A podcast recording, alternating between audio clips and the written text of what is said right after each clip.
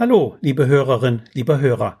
Herzlich willkommen zu meinen Schubs Lerntipps für Schulkinder in schwierigen Zeiten, Teil 22.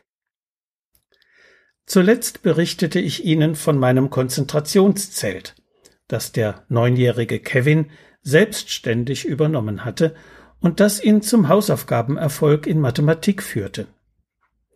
Ein paar Tage später sprach ich nochmal mit Kevins Mutter, ohne Kinder. Es fiel ihr schwer. Sogar ein paar Tränen flossen. Aber diese Episode hat sie eine Menge lernen lassen. Kevin ist ein cleverer kleiner Kerl. Das lustige Urlaubsfoto mit mir unter dem Badetuch brachte ihn auf die Idee, wie er sich besser konzentrieren könnte. Er gestaltete sich sein Konzentrationszelt, wo er alle Ablenkungen ausschalten konnte und niemand hatte ihm das vorgeschlagen oder ihn gar gedrängt, es zu versuchen. Er selbst hatte die Initiative ergriffen und war darum hoch motiviert. Sicher war die Chance, uns gleich anschließend seinen Erfolg zu zeigen, ein zusätzlicher Ansporn für Kevin, aber er hat sich auf diese Weise beweisen können, dass er selbst in der Lage ist, mit seinem Lernproblem umzugehen das hat seinem Selbstbewusstsein einen ordentlichen Schubs gegeben. Kevins Mutter sah ein, dass es ein Glück war, dass wir mit den Urlaubsfotos beschäftigt waren, während der Junge seine Idee umsetzte. Ich hätte ihm sein Vorhaben mit Sicherheit ausgeredet, wenn er es mir vorher erzählt hätte, gab sie zu. Auch als Erwachsene können wir eben nicht immer wissen, was wirklich das Beste für unser Kind ist. Darum sollten wir ihm in aller Regel zuerst die Chance lassen, eigene Problemlösungen zu entwickeln. Kevin tut sich mit Mathe schwerer als mit den anderen Fächern. Da ist es normal, wenn ein Schulkind zappelig wird und seine Vermeidungsstrategien entwickelt. Ebenso normal ist es, dass die Mutter helfen möchte und sich daneben setzt. Doch ihre Hilfestellung wird zu einem Teil der problematischen Vermeidungsstrategie des Kindes. Ihre Anwesenheit gibt den Anlass ab für Erklärungen, Ermahnungen, kleine Wortgefechte und schließlich Machtkämpfe. Das prägt die Situation, ohne dass Kevin lernt, selbst mit seinen Matheaufgaben zurechtzukommen. Das Helfen vergrößerte in diesem Fall die Hilflosigkeit nur. Seine Mutter erkennt nun auch, dass sie es brauchte, sich für Kevins Hausaufgaben und Lernen verantwortlich zu fühlen. Darum durfte es letztlich nicht ohne sie funktionieren.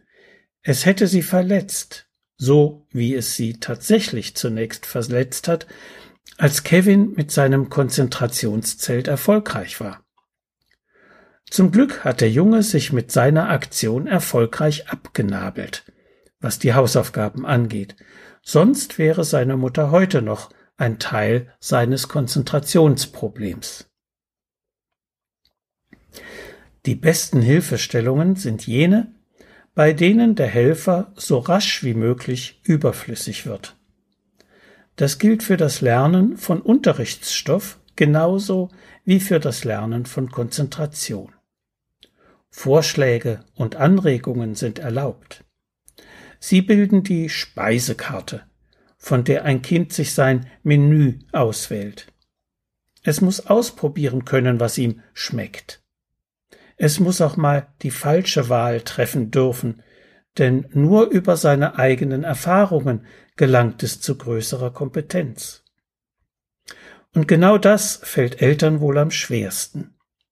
Zuschauen zu sollen, wenn ihr Kind schmerzliche Erfahrungen macht, weil es eine falsche Wahl getroffen hat.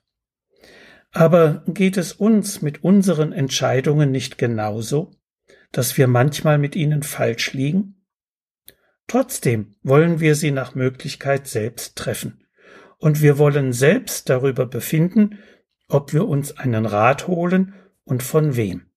Alles andere würden wir als Bevormundung empfinden, letztlich als Beeinträchtigung unserer Autonomie und Würde.